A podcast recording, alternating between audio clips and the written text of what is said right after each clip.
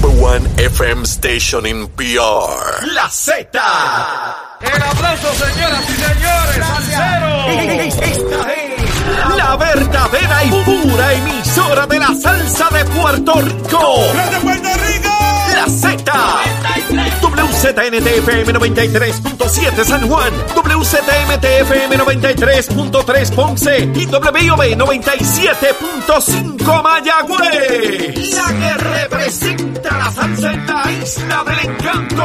De aquí para el mundo. A través de la aplicación La Música Z93. Tu, tu emisora nacional de la salsa. Comienza a punto de comenzar una nueva hora Puerto Rico de Nación Z en vivo desde los estudios de Mega TV y para la emisora nacional de la salsa Z93, la que tú escuchas, la que tú prefieres en el 93.7 FM en San Juan, 93.3 FM en Ponce, 97.5 FM en Mayagüez. La aplicación La Música, descárgala ahora mismo para que seas partícipe, puedas ver o escuchar el programa y también disfrutes del podcast de Nación Z. Si quieres escuchar un análisis, algo que se haya discutido en el programa, puedes visitar el podcast de Nación Z y así puedes disfrutarlo a tu conveniencia y también todos los amigos que están conectados en el Facebook de Nación Z, que son parte de nuestra conversación mañanera. Yo soy Jorge Suárez junto a Eddie López. Eddie, buenos días. Buenos días, Jorge. Buenos días a todos los amigos que nos sintonizan dentro y fuera del país. Un privilegio estar con ustedes una nueva mañana, una nueva hora que comienza llena de información, de noticias, pero sobre todo de mucho, mucho análisis. Hoy lunes 9 de marzo, de mayo del año, del año 2022. Prestos y dispuestos para llevarles las informaciones. Mira, hoy cumpleaños nuestra amiga, la licenciada Laisha Seguinot. a quien le enviamos un mío, abrazo, un abrazo desde a acá. Laisha, seguro que sí. Levántate que el despertador te está velando y te agarra el tapón. ¿Laisha cumple en mayo o en marzo? Eh, era, es duda. Sí, sí. Saludos también. a Laisha, saludos a Laisha, definitivamente un abrazo para ella en su cumpleaños. Óigame, listos, prestos y dispuestos. Ahí está Carla Cristina. Carla, buenos días. Buenos días, Jorge. Buenos días para Eddie y todas las personas que nos ven y nos escuchan a través de Z93. También enviarle un saludo a la amiga Laisha. Carla, el, el gobernador parece que ya dijo, mira, vamos a bregar este tema de que se puedan comprar las cositas para prepararse para los huracanes sin IBU, en, en- en- ahora en mayo, La ¿verdad? ley de Ángel Matos, de hecho. Eso es de Ángel Matos, Se lo firmó. Así es, Jorge. Así es, Eddie. El gobernador Pedro Pierluisi firmó el proyecto que exime del impuesto de ventas y uso que conocemos como el IBU durante el último fin de semana de mayo. Los artículos y equipos de preparación para la temporada de huracanes que inicia el próximo primero de junio y en otros temas, varios representantes de operadores de máquinas tragamonedas rechazaron la imputación del saliente director de la Comisión de Juegos, Orlando Rivera, de que las mismas se usan para lavar dinero y alertaron que ese ente regulatorio está otorgando licencias con la intención de beneficiar a compañías operadoras de fuera, fuera de la isla. De otro lado, una delegación de la Cámara de Comercio realizará esta semana una visita a Washington, D.C. para insistir ante el Congreso Federal sobre la importancia de que se otorgue a la isla paridad en la asignación de fondos para servicios de salud de manera permanente o al menos de forma multianual. Y en temas internacionales, los países miembros del G7 se han sumado a la decisión tomada recientemente por la Comisión Europea y se han comprometido a prohibir o eliminar gradualmente las importaciones de petróleo ruso. Duros en entrevistas y análisis. Nación Z. Nación Z. Por el la música y la Z. Eddie, en unos minutos va a estar con nosotros conectándose la directora ejecutiva de la Cámara de Comercio, eh, eh, Laisa García, precisamente porque va a salir una delegación a, los Estados Unidos, a Washington, D.C., a atender precisamente el reclamo eh, que hay de que se pueda dar, en efecto, paridad de fondos en temas de salud de manera permanente o multianual. Esto ya sería como la tercera o, o cuarta vez, me parece a mí, tercera vez que salen ya eh, la Cámara de Comercio en una delegación a hacer unos reclamos sobre eh, temas de paridad de fondos para con Puerto Rico. Fíjate que aquí hay una diferencia quizás esta vez, Jorge, y es que aquí no lo jugamos todos porque el presupuesto de este año al igual que en años anteriores, pero en este particularmente todo está predicado o las proyecciones están predicadas sobre que eh, nos den esos chavitos de Medicare. Eh, también hay unos asuntos que tienen que ver con PAN, pero eso todavía no está, no está tan, tan todavía. Eh, no obstante, estos fondos para financiar lo que es el sistema de salud pública aquí en Puerto Rico son sumamente importantes para poder liberar el dinero de otras responsabilidades y poder allegarlas a lo que tenemos derecho porque aportamos en igualdad de condiciones a diferencia de cualquier otro programa en esta en esta instancia eh, Puerto Rico aporta en igualdad de condiciones y por tanto tenemos derecho a esa paridad que se ha estado tratando oye desde que yo tengo memoria hay gente yendo a Washington para tratar de conseguir esto y conseguir un compromiso. Lo más que se ha hecho es lo que se habla de la segunda opción el que sea multianual que se dé un block grant verdad un en bloque una asignación en bloque para propósitos de gastarlo a través de años eh, subsiguientes. Y que estos son iniciativas de la Comisión Residente, precisamente Jennifer González, y que se están apoyando por parte de la Cámara de Comercio porque es importante. Y en efecto, Eddie, ya está con nosotros la directora ejecutiva de la Cámara de Comercio, eh, Laisa García. Laisa, buenos días. Buenos días, licenciada.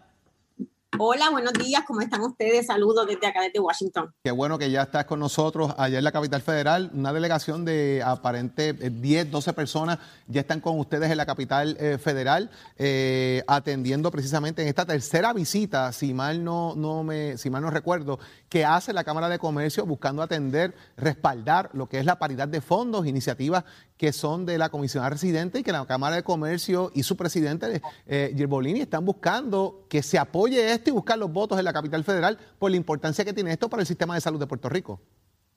Así es, un saludo a todos ustedes y a los que lo siguen. La realidad es que estamos en nuestra tercera misión en menos de siete meses. Primero en septiembre estuvimos visitando a la fase, digamos, este, demócrata en la capital federal y ya ante la realidad que puede vivir un cambio eh, de, política congresional, nos movimos entonces en marzo a visitar a los compañeros republicanos con la ayuda de la comisionada residente y hoy comenzamos un esfuerzo dirigido en temas de salud.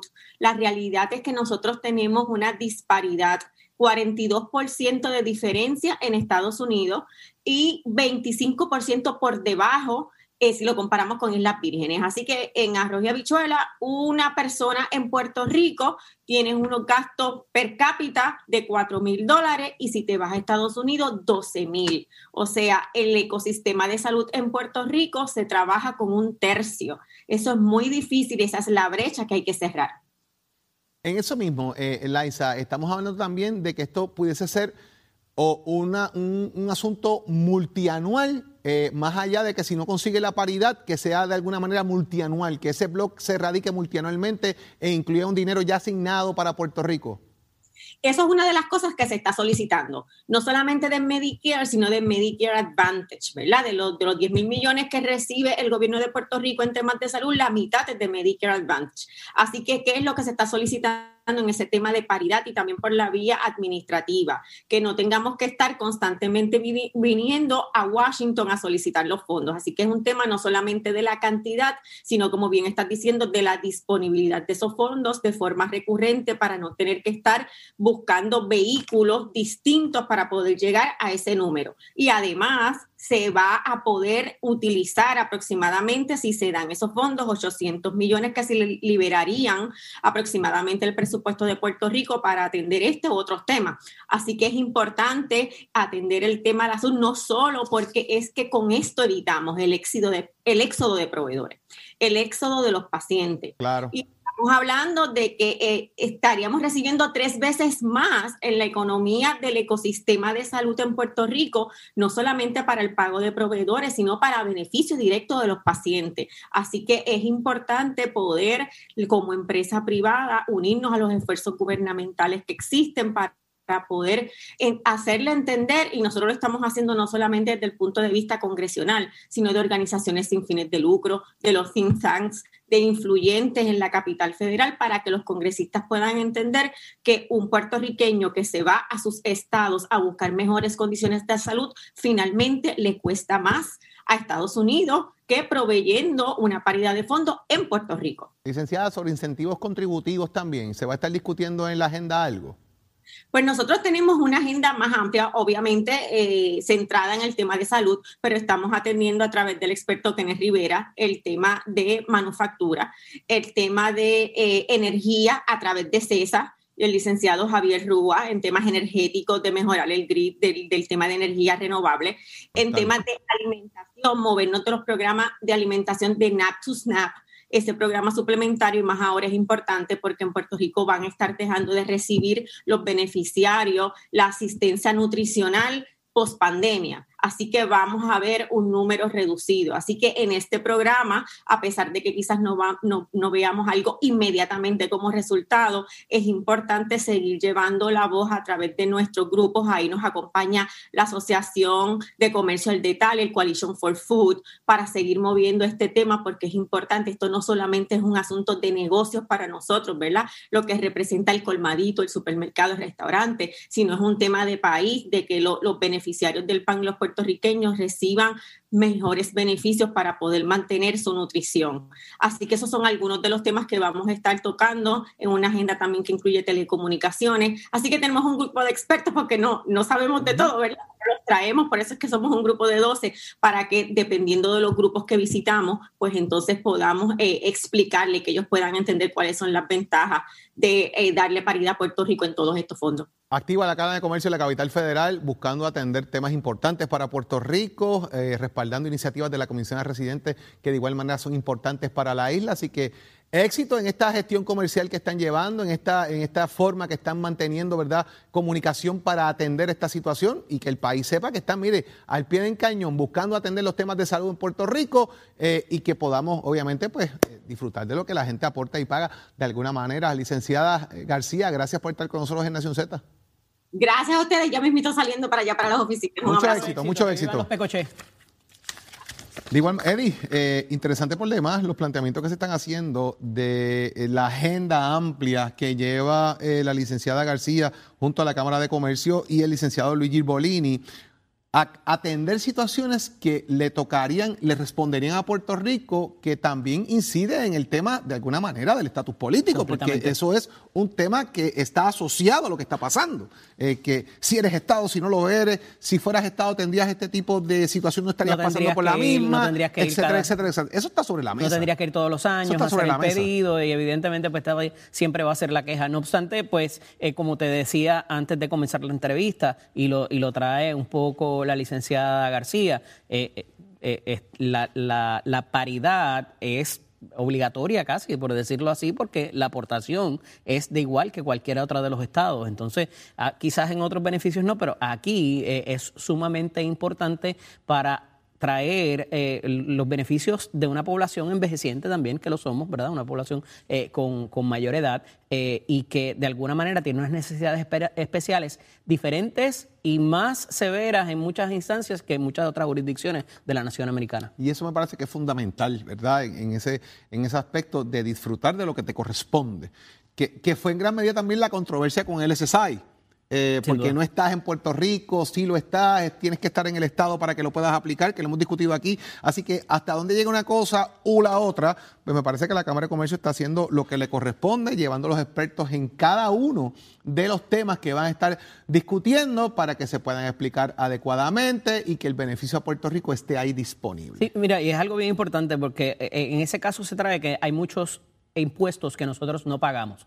¿Qué tiene que ver, Jorge? El que yo, si pago el seguro de la casa, y, choco el carro, eh, no me cubra el seguro porque dejé de pagar el, seguro de la casa. O sea, eh, eh, hay unas inconsistencias que son discriminatorias a todas luces en cuanto al tratamiento que se le da a Puerto Rico, pero está llegando el punto que hay tantos sectores de la economía que se han unido y que quizás no tienen que ver con el sector médico, ¿verdad? Ni con el sistema de salud pública, pero se han, han alzado su voz en cuanto a lo que esto nos representa y el bienestar de nuestra población, que ya ha llegado el momento que es insostenible poder defender el que no se nos garantice esa paridad, Jorge.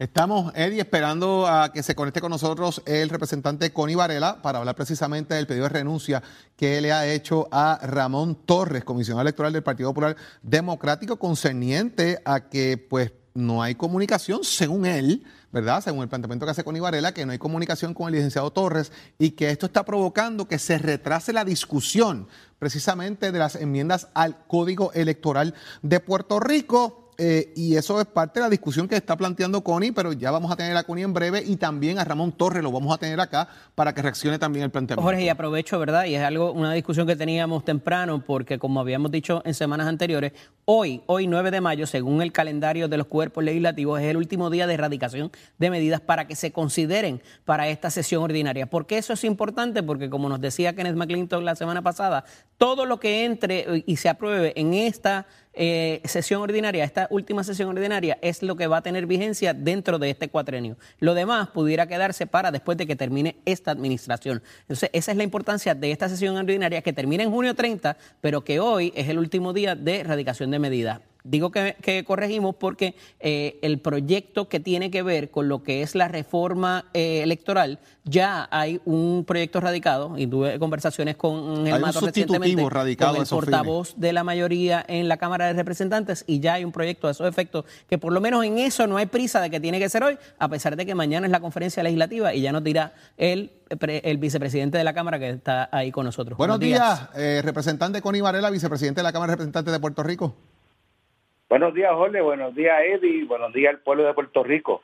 Connie, ¿por qué pedirle a Ramón Torres la renuncia eh, si desde la Junta de Gobierno del 30 de abril está pautada la reunión de mañana de la conferencia legislativa para atender con los legisladores las enmiendas que según nos dicen hay 268 páginas de enmiendas en 25 áreas neurálgicas para tener el aval de la legislatura y que esto se pueda atender. ¿Por qué hoy y no esperar la mañana si esa reunión estaba pautada ya? ¿Y, y tú crees que es razonable nosotros recibir mañana ese mamotreto de enmiendas para poder analizarla, para poder evaluarla y proponerle al licenciado Torres y al partido cuáles son las las que hemos trabajado en nuestra O comisión? sea que Ramón no habla con usted, Connie, no la tiene ninguna comunicación contigo, Ramón Torres. No habla contigo, no te testea, no te dice nada, Ramón Torres. Por eso lo cité en dos ocasiones a mi oficina. El martes y me informó que iba para Guayama a gestiones relacionadas con la elección especial y después está bien, pues mañana, pues si no mañana, el martes, pues el miércoles me dijo que sí. En, en ambas ocasiones se, se ausentó. Y yo había hablado, yo había hablado con el señor presidente que le dio eh, la directriz de que se reuniera conmigo. O sea, esto es un asunto muy importante, muy, muy importante, y no solamente para el Partido Popular, un asunto importante por los partidos políticos y la democracia puertorriqueña. Representante, Aquí ¿por qué, el, por qué el timing? ¿Por qué ahora hay cierta prisa en mover esto cuando llevamos ya año y pico quizás eh, trabajándolo? ¿Por qué ahora el pedido de renuncia? ¿Qué, ¿Qué hay de diferencia? O sea, usted nos dice, nos acaba de decir que entregar este mamotreto, o sea, es que se quiere trabajar para esta sesión ordinaria, eh, tengo- hay un compromiso, hay una fecha límite, eh, ilústrenos en cuanto a eso. la Comisión de Asuntos Electorales que presido desde la Cámara de Representantes radicó un proyecto sustitutivo en mayo del 2021, Ajá. hace un año. Hace un año está ese eh, sustitutivo, proyecto sustitutivo en la Comisión de compañeros Mato García de regla y calendario. Por deferencia, el señor presidente me pidió que le diera espacio a, a trabajar una enmienda eh, con el comisionado. Y se la di. Él entró en agosto del 2021. Por eso reitero mi pregunta, ¿por qué si han esperado Ah, un bueno. año, no podían esperar un día, un poco trayendo la pregunta de Jorge a que se reúna la conferencia legislativa mañana, que tiene que ver con esto de la reforma electoral? Porque yo quería, yo quería ir preparado, preparado Ya. a esa reunión de mañana, con, con argumentos, con haberlo leído, con tiempo analizado con mi, equi- con mi equipo de asesores. Sea, yo no, yo no, yo no soy de los legisladores que vaya a consumir lo que me digan, lo que me digan. No, yo quiero ir ahí a proponer, a evaluar, a- luego de que yo he estudiado toda esa enmienda. Porque quedan, Jorge lo sabe y tú lo sabes, quedan menos de 50 días. El 25 de junio termina esto, estamos en mayo 10, mayo Eso es así, 9. eso es así. Ya es ma- mayo 10. Esto era lo que ¿Tú crees recalcaba que antes de empezar, que hoy es el último día de erradicación de medidas a esos efectos. O sea, ya el calendario está corriendo. Está corriendo, aunque tú sabes que se puede considerar si hay consentimiento del cuerpo, Correcto. pero tú crees que en 40 días, 50 días, sin, sin incluir los sábados y domingos, podemos hacer un eh, Pero- estudio sosegado de, de, de- de esas 240 que ustedes dijeron ahora eh, propuestas. Fíjate, Connie, No coge tiempo. Tú, tú has dicho algo, buscar- me, me parece que usted ha dicho algo. buscar, mira, y buscar también este, a los otros partidos y presentarles. Si ellos me traen una enmienda sobre alguna propuesta que contiene ese, ese mamotreto, eso hay que considerarlo, como lo consideré yo al Partido Independentista, como le consider- consideré yo al Partido de Dignidad. Y le di participación en el movimiento también. Tú pregúntale a los legisladores de esos partidos eh, mi apertura en, en este tema eh, a, a participar de lleno en la evaluación de esta medida. Tú has dicho algo interesante por demás, porque has planteado de alguna manera de que tú sabías que esta renuncia iba a dar mañana. Y estás precisamente estableciendo Ah, sí, el punto de partida de que tú querías la información de antemano para prepararte. Entonces, si sabías que sí. se iba a dar, eh, ¿por qué no te adelantaron un, un email con la información y la discutían como quiera mañana en lugar de pedir la renuncia? Porque parecería que la instrucción de vamos a discutir las cosas y asuntos internos del Partido Popular en casa no se sigue y le están violando las instrucciones a José Luis Dalmau. Bueno, tú lo interpretas de esa manera. No, no, es la pregunta que te hago porque si lo vemos a largo, ra- a largo ¿verdad? La petición de vamos a atender esto internamente, pues no se da porque le estás pidiendo la renuncia a un funcionario y parto de la premisa, ¿verdad?, que estás estableciendo, eh, que es un funcionario del Partido Popular Democrático. Sí, eh, él, él cobra por su servicio y tiene todo derecho a cobrar, tiene todo derecho a cobrar. No es un funcionario electo, él, él trabaja Claro, para nosotros, Exacto. él trabaja para nosotros. Si ahora mismo el licenciado Ramón Torres presentara su renuncia, ¿qué, o sea, qué, qué adelantamos en el tema con eso, Connie? ¿Cómo, ¿Qué adelantamos? Si renunciara que él. venga uno que, te- que tenga que, que tenga el deseo de trabajar, que tenga el tiempo, que tenga la vocación al servicio público y que sea más colaborativo y más responsivo con la Cámara de Representantes y, y con toda la Asamblea Legislativa. Eso es lo que yo busco. Accesible, que, que me diga que me, que me honre la palabra, de que me diga que va un día y que llegue Claro. ese día. Y que tenga mejor comunicación con usted. O sea, que aquí hay un problema, que como tenga tú dices. comunicación. Yo no, no, no tengo nada personal con el licenciado Ramón Torres, nada, nada personal. O sea, que aquí, sí, aquí hay un sí. problema literal de comunicación y que, y que de alguna manera no. Y de no- tiempo. Y de tiempo. Y, y pregunto, representante, de igual manera, eh, desde mayo del 2021 hay un sustitutivo en reglas y calendarios radicado a esos Correcto. fines. Todas las enmiendas que han presentado los demás partidos políticos o sugerencias más bien sobre lo que ellos pueden decir que está bien o no y lo quisieran incorporar o cambiar, ¿también será distribuido de igual forma a los comisionados para que puedan opinar o eso se ha quedado ahí en la penumbra? Déjame decirte que antes de yo radicar ese sustitutivo, yo le circulé a todos ellos varios borradores, varios borradores, y tú lo puedes llamar, tú lo puedes llamar Ajá. a los movimientos del Partido Independentista y Dignidad. Le sometí dos, tres, cuatro borradores, y finalmente en el markup session, ahí fue que lo aprobamos y lo referimos a la Comisión de Con información de los Calendarios. O sea, partidos, con enmiendas y sugerencias de los partidos políticos eh, adicionales. Sí, ahí hubo, al Partido Independentista le, le- le- le aceptamos como ocho o nueve en- enmiendas. Del papel que me trajeron, te- nos podemos sentar y, te la pueden enumerar. Ocho nueve enmiendas de ellos, sugerieron ideas de ellos, propuestas de ellos, se la cogieron. Partido de Unidad igual. El movimiento, si mal no recuerdo, una o dos que ellos eh, solicitaron.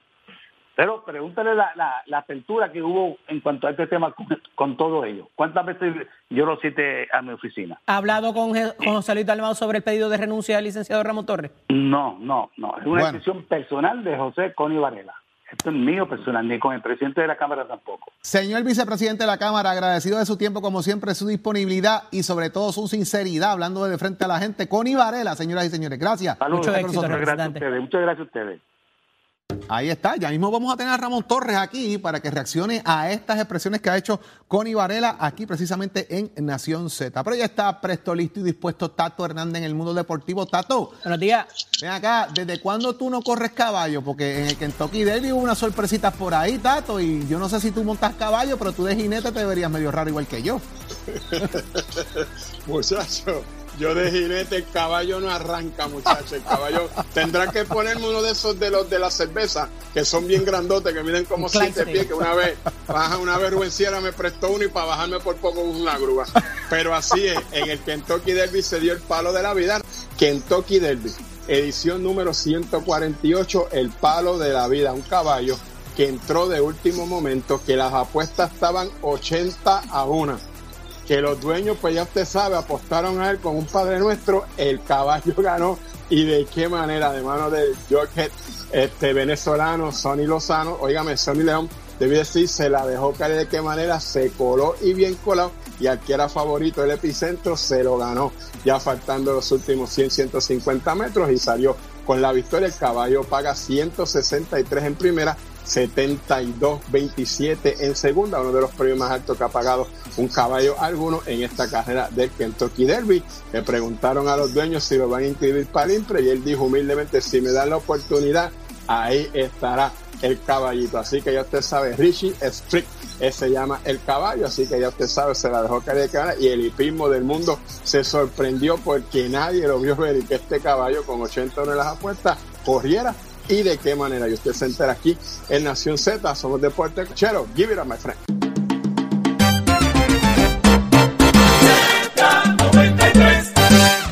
Noticias, controversias y análisis. Porque la fiscalización y el análisis de lo que ocurre en y fuera de Puerto Rico comienza aquí, en Nación Z. Nación Z por, por Z93.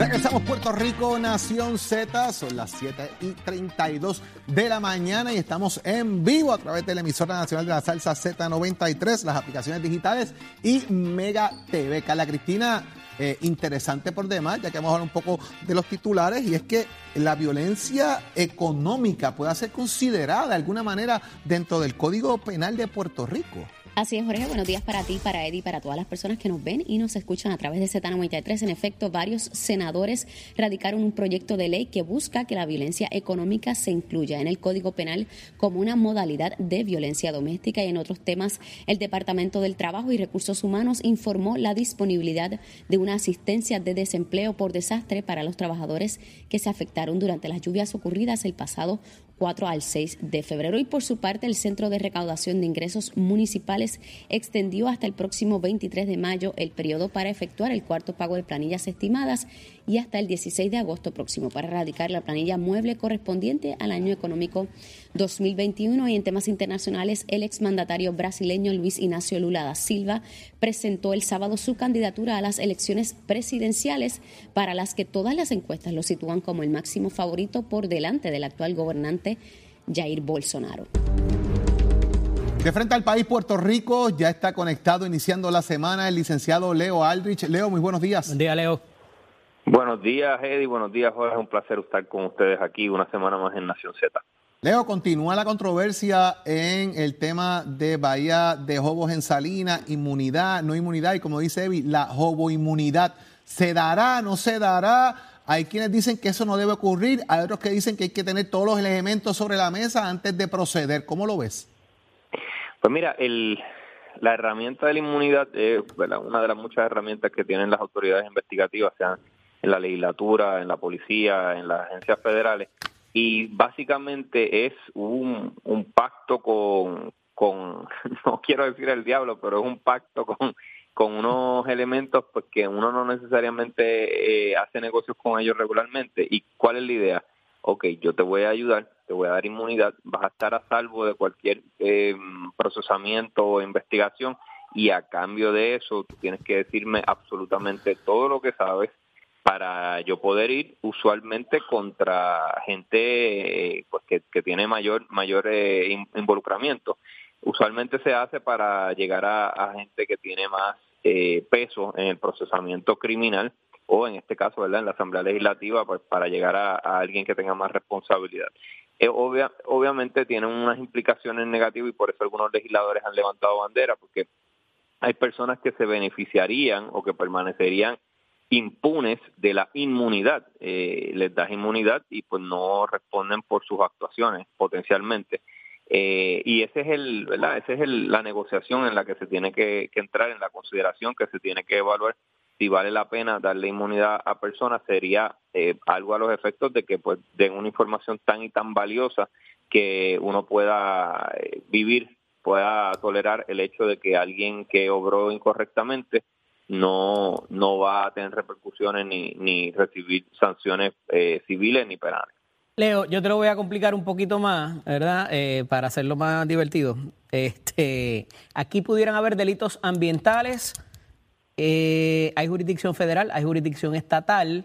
Para requerir inmunidad implicaría que hay algo de infracción de ley. Después de Sánchez Valle, ¿dónde nos dejaría esto si la legislatura estatal es quien provee la inmunidad a la persona que haya cometido algún acto impropio? Pues esa es una gran pregunta, eso todavía es tan y tan novel que no se ha resuelto. Eh, es un planteamiento interesante si la inmunidad provista por la Asamblea Legislativa se extiende a otras facetas. Hay quien argumentaría que no, que la división de, de nuestro, nuestra rama eh, en el gobierno republicano, mm, lo que haga la Asamblea Legislativa no ata a lo que haga el Poder Ejecutivo o viceversa pero hay quien plantea que por lo que tú has señalado hay una sola fuente de poder y una inmunidad otorgada eh, se esparce por, por todos los demás sistemas. Eso obviamente el abogado que lo esté trabajando tendría que cerciorarse y asegurarse bien de que su cliente esté protegido no solamente ante la Asamblea Legislativa, sino que no enfrente procesamiento criminal alguno, ni, ni, ni estatal ni federalmente. Porque en, las constadas instancias donde esto ha ocurrido en el Congreso Federal, ahí eso es blanquete, eso es para todo. Cuando el Congreso te, da la inmunidad y eso está resuelto, pero aquí eh, la inmunidad legislativa como que queda un poco en la penumbra. Eso no, exacto, no, no, se, no se ha atendido tan someramente como en el Congreso Federal y además que habría que hacer un argumento de que al otorgarse en el foro estatal de Puerto Rico se extienda al foro federal, eso puede ser un argumento a mí me parece que válido, pero pues eh, eh, eh, no ha sido resuelto y pues la persona que lo plantee tiene tiene ese cabo suelto. Ahora, esto obviamente la inmunidad o, los acuerdos transaccionales son la orden del día en, en muchas facetas, cuando hay conspiraciones de, de, de, drogas o de, o de diferentes o de fraude, usualmente se trata de llegar a acuerdos con los que más abajo están para que impliquen a los que más arriba están. Eh, yo no sé si, porque como no tengo toda la información, no sé si es buena o mala idea darle inmunidad a ciertas personas. Para mí, que tendría lógica si esas personas a quienes se les van a dar inmunidad tienen mucho y detallado conocimiento de actos impropios de parte de funcionarios o de, otros privados, porque si no sería regalarles el caso. En Guayama, este pasado fin de semana, específicamente el sábado, se llevó a cabo una elección especial para sustituir al convicto alcalde Eduardo Cintrón Suárez del Partido Popular Democrático. Resultó electo O'Brien Vázquez por una participación de más de 3.000 personas y una abultada ventaja, eh, Leo. All Politics al local. La pregunta es, ¿esto es un golpe eh, a Tatito Hernández por haber entrado en la campaña? ¿Es un mensaje que le quieren enviar a alguien? ¿O es que simplemente Narmito hace bien su trabajo como representante, lo dejamos ahí y buscamos una persona que dirija los destinos de Guayama? ¿Cuál es tu análisis de cara al proceso electoral en Guayama para el Partido Popular Democrático y los players más bien que estuvieron involucrados en esto? Mira, creo que sí, que es un golpe a Tatito Hernández que apoya abiertamente a Narmito. Creo que eso sin duda alguna no se puede negar. Creo también que el Partido Popular Democrático como institución eh, recibe un golpe porque leí en la prensa que acudieron el 30% de los populares que acudieron a la última primaria. O sea que obviamente la última no, no, primaria... No, Leo, te, corrijo algo ahí. El 30% de los electores ávidos, recuerda que es una primaria, pero de la última primaria sobrepasaron el 100% de los que votaron. O, o sea, que fueron entonces más electores en Sí, esta primaria. Más electores que en la populares que la, primaria anterior, pero 30% de los electores ávidos de Guayama. Ah, pues te agradezco la aclaración porque sí. había entendido eso incorrectamente. Si es así, entonces, pues eh, modifico el, análisis que iba a hacer y, y te digo que, que, que, pues entonces que sí, que hay una participación masiva y que entonces el repudio a, a Nalmito y a Tatito eh, eh, es contundente y viene de la base del Partido Popular Democrático. Eh, me parece que lo de Jobos, que hablábamos al principio del, del segmento, ha impactado muchísimo y tuvo una repercusión en esta elección local. Eh, el que piense que Jobos es un tema local o un tema de los ambientalistas, yo creo que está equivocado. Lo de Jobos se ha extendido a, la indignación por lo, pues, por, porque hay gente que hace lo que quiere y se sale con la suya y pienso que el pueblo de Guayama, que es un bastión popular, como tú sabes, Jorge y Eddie, es una cabecera de playa de distrito del Partido Popular, eh, pues si fueron tantos populares como tú bien me corregiste, entonces es que hay un, un mensaje contundente de que eh, de que el representante que es el, el principal, ¿verdad? El que representa, valga la redundancia, ese distrito entre los que está Guayama, no no no tiene el aval del pueblo y probablemente tiene que ver mucho que ver con, lo- con los señalamientos que se le han hecho de Jobos, que él ha, ha negado, ¿verdad? Que él ha negado. Pero fíjate, Leo, esto pudiera ser el ella. equivalente de lo que iba a pasar en Cataño si se hubiese quedado el licenciado en vez del el alcalde que está en Cataño sí, sí. actualmente. De lo, de acuerdo, de Jobos, acuerdo, a, lo de Jobos, a tu juicio, pesó más que este fuera en la mano derecha del alcalde o del exalcalde. Bueno, no, no sé si, no sé si peso más, pero sin duda alguna creo que tiene eh, algún peso. Creo que tuvo, tuvo un peso porque eh, ha estado en, en los medios todos los días y la gente, pues, realmente está indignada con lo que pasó allí. Creo que eso tuvo un efecto sobre la elección y, y Tatito Hernández no, no es un, no es un, no, no fue un fin de semana feliz para él en términos políticos. Leo, gracias por tu tiempo aquí en Nación Z, como siempre, el análisis y tus comentarios sobre lo que está ocurriendo en y fuera del país. Que tengas excelente semana. Gracias a Un ustedes. abrazo. Conectado con nosotros está el comisionado electoral del Partido Popular Democrático, Ramón Torres. Licenciado, buen día. Buenos días, licenciado. Buenos días, eh, Jorge y Eddie. Excelente día a todos. Licenciado, se le perdió la carretera para llegar al Capitolio de la oficina de Connie, se de le Connie. dañó el El número, teléfono, el número. cambió usted el teléfono y la nube no le bajó el teléfono de Connie. ¿Qué pasa que usted no habla con Connie Varela? No, no, eso eh, ciertamente es una. Lo primero que todo, primero que todo, yo yo respeto mucho al representante Valera Fernández, el vicepresidente del cuerpo legislativo donde hay donde hay mayoría. Eh, yo ciertamente, pues, eh, respeto su, su su determinación, pero mañana habrá un espacio que ya se, se coge esa fecha, el pasado 26 de abril, en donde podremos discutir todos los, los temas electorales y estoy seguro que todas las, las preguntas que tenga, no solamente él, sino todos los legisladores que se den cita allí, eh, estarán se darán por cumplidas. Él dice que usted no tiene tiempo, eh, que no le contesta las llamadas y que por eso debería renunciar. ¿Usted va a renunciar a esas instancias? No, no, por, por supuesto que no. Sería irresponsable de mi parte renunciar en un momento tan tan crítico como este, en donde estamos eh, a punto de culminar una reforma electoral. Eh, estamos en medio de la distribución electoral, eh, en medio de la reorganización del partido. Eh, mañana nuevamente todas las preguntas se van a contestar allí eh, y mi respeto siempre. Yo, yo entiendo que esto no es nada personal en contra mío. ciertamente, pues él hizo sus expresiones y, y- y, pues, derecho tiene y lo respeto nuevamente. El que fuera tanto tiempo, eh, desde el, eh, ah, él hablaba desde mayo del 2021 hasta ahora y que no se hubiese presentado, le hubiese querido ir preparado para la, la reunión de mañana, es lo que aduce el, el representante. ¿Alguien se durmió en las Bueno. pajas ahí? ¿Qué pasó? Bueno, yo llego en agosto, aunque en mayo del 2021 yo era alterno, yo no llego hasta agosto del 2021 como, como oficialmente como comisionado electoral y allí pues se comienza un proceso de una auditoría interna eh, administrativa y de un, un- una revisión total de lo que sucedió en las elecciones del 2020.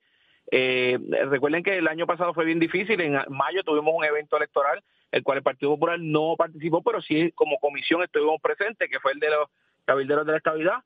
Eh, y pues, eh, pasado eso, se hace todo ese trabajo en la comisión, se comienza, nos reunimos, desde octubre estuve en reuniones con todos los comisionados, unos, unos pues eh, después no quisieron pues participar, se tomaron todas las, las ponencias que ellos presentaron en el, en el proyecto que el, representante Varela menciona, se incorporaron en el proyecto y nuevamente mañana eh, habrá espacio. Pero, la, Ramón. presentación dura, la presentación dura dos horas. Licenciado. Así que estoy seguro que quedarán servidas todas las preguntas. Licenciado, trasciende en parte de prensa que usted y también el, comisionado alterno, eh, Colbert Toro, han manifestado que hay alrededor de más de 200 páginas de sugerencias enmienda en 25 áreas neurálgicas, que serán parte de lo que ustedes van a discutir con los legisladores en una fecha que ya está pautada de antemano eh, y que a preguntas que le hiciéramos aquí a Connie dijo, pero es que yo sabía que esa fecha estaba, pero es que yo quiero los papeles antes, como bien le dijo Eddie.